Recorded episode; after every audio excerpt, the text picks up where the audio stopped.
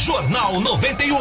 As primeiras informações do dia. Olha, gente, que coisa, hein? Mas acontece, né? Por que não aconteceu antes? É a pergunta que todo mundo faz. O ministro do Supremo Tribunal Federal anulou as condenações do ex-presidente Lula no âmbito da Operação Lava Jato. O ex-presidente da República pode agora ser candidato nas eleições de 2022. A pergunta é: por que a demora, né? Por que não fizeram isso antes. Mas tudo tem uma explicação, Flávio. Olha, Neymar, a gente vai explicar. Eu não quero entrar no mérito da questão, até porque eu não sou advogado, não entendo essa questão.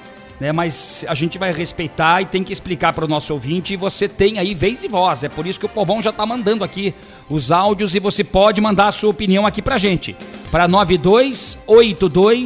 92820091.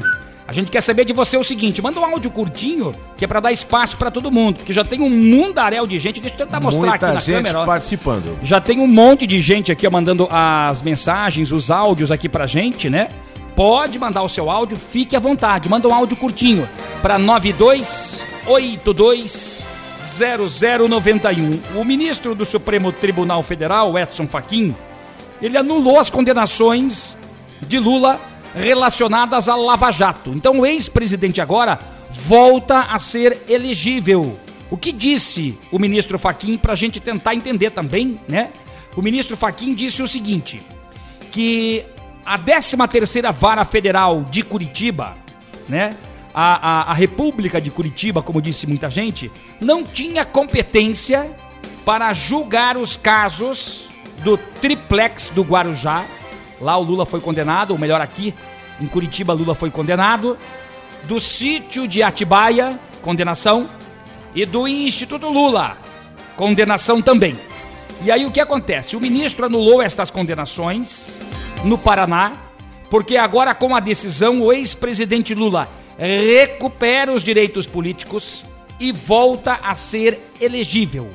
Segundo o ministro, a 13ª Vara Federal de Curitiba, cujo titular das condenações era o ex-juiz federal Sérgio Moro, não era, nas palavras do ministro Faquim, o juiz natural dos casos. Olha, e a decisão do Faquin também não julga o mérito, ela tem um caráter processual. O ministro não adiantou o mérito, como eu acabei de falar, das condenações, apenas a incompetência jurídica, né, da 13ª Federal de Curitiba em julgar esses casos. Bom, quando o ministro não analisa o mérito das condenações, agora os processos serão analisados pela Justiça Federal é, do Distrito Federal, ok?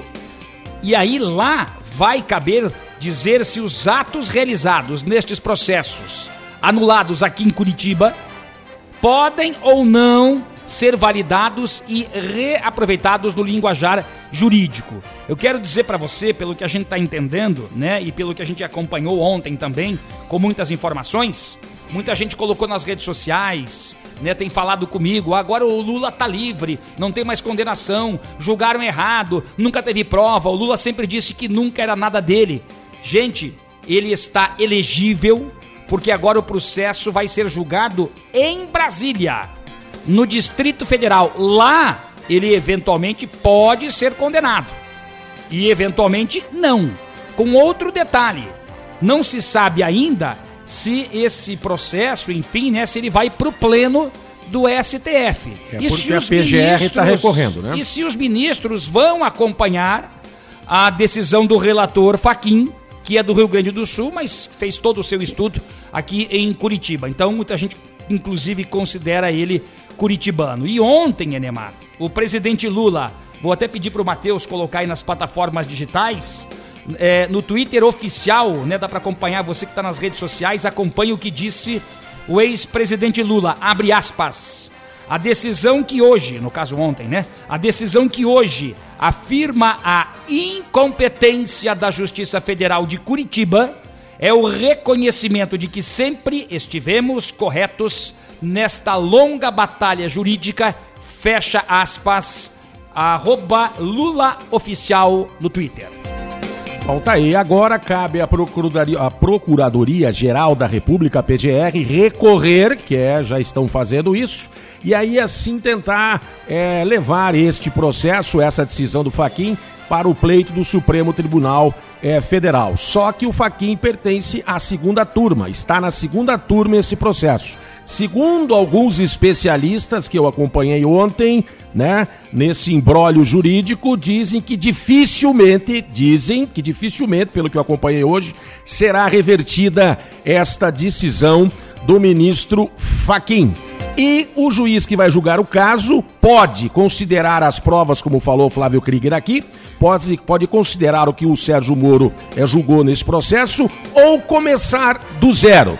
De qualquer forma, alguns especialistas falavam ontem que talvez não haja tempo hábil, muito provavelmente não haja tempo hábil antes das eleições para qualquer processo condenatório, porque tudo leva tempo, tudo se demora, a defesa recorre, então tem uma série de situações. Por isso, segundo o especialista que acompanhei ontem, ele disse o seguinte: muito provavelmente, muito provavelmente, né, dá, dá quase para cravar, que o ex-presidente deve ser candidato sim nas eleições de 2022. Cabe a nós aguardar e fica aqui mais uma vez o convite da enquete que nós estamos fazendo hoje. Se ele realmente for candidato aí à presidência da República, estão falando de uma polarização da eleição entre Bolsonaro e o ex-presidente Lula. Mas se ele voltar, se ele for candidato, você votaria no ex-presidente? Essa é a pergunta do programa hoje. Sim ou não? E aí, Mande o seu recado, né? Ficam algumas reflexões, Enemar, para a gente entender o seguinte. Em relação às delações premiadas que foram feitas por ex-ministros, por parlamentares, dando conta de que o ex-presidente, nas palavras que estão nas delações, que o ex-presidente teria desviado dinheiro da Petrobras e de outros órgãos governamentais em favor de campanhas políticas e outras benesses, como por exemplo, a compra aí do sítio de Atibaia, a reforma do triplex, do Guarujá, estas questões que estão no processo. Isso não sou eu que estou dizendo, não sou eu que estou acusando de forma alguma. Como eu disse no início, eu não sou advogado, aliás, entendo muito pouco dessa questão, mas leio bastante e muito. E acompanho também muitos especialistas. Nós tínhamos na Odebrecht, por exemplo, o gabinete da corrupção, o gabinete da tramóia, o gabinete da treta, o gabinete da propina, o gabinete da sacanagem. Os próprios empreiteiros falaram isso em delação premiada. E aqueles que estão presos ligados ao processo no âmbito da Lava Jato, eles vão ser soltos também? Vai todo mundo para a rua de novo?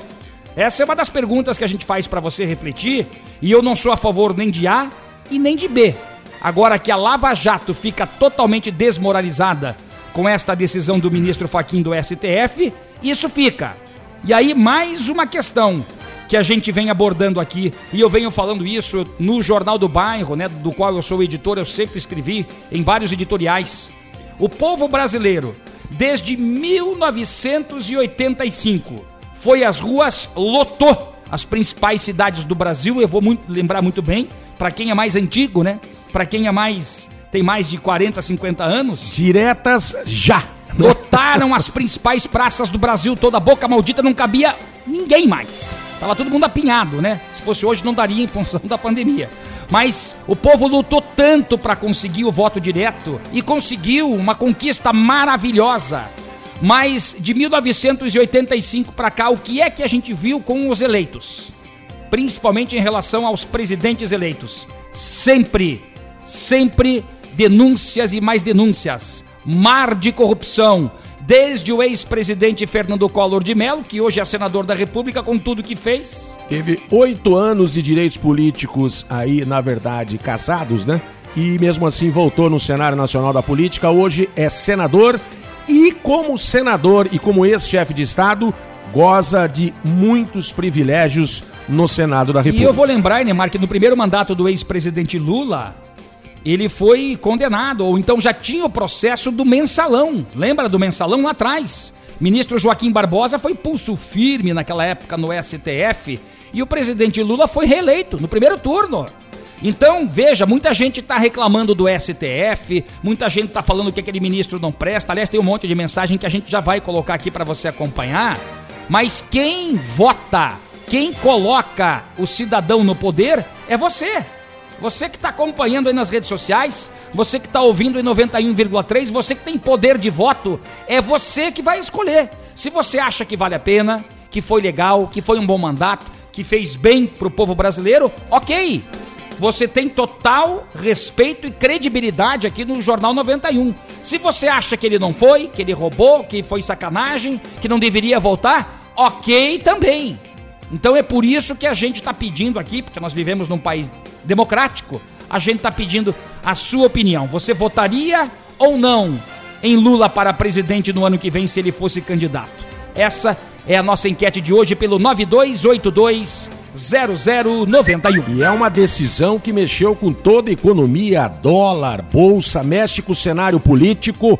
Foi um impacto, impactante essa decisão, que além de mexer com o cenário político, também mexeu com o cenário jurídico, pode ter jurisprudência, uma série de situações que nós vamos acompanhar pelo menos até 2022, quando vai ter a eleição aí para presidente da República. Ontem vi uma pessoa dizer até uma coisa engraçada, a comparação que ele fez. Mas olha só a comparação.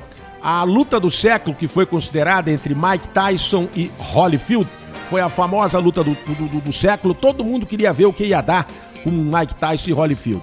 E está sendo considerada esta polarização da eleição como o embate político para a presidência da República aí do século também entre o ex-presidente Lula e o Bolsonaro, caso assim se confirme. E já tem pesquisa saindo por aí, Brasil afora.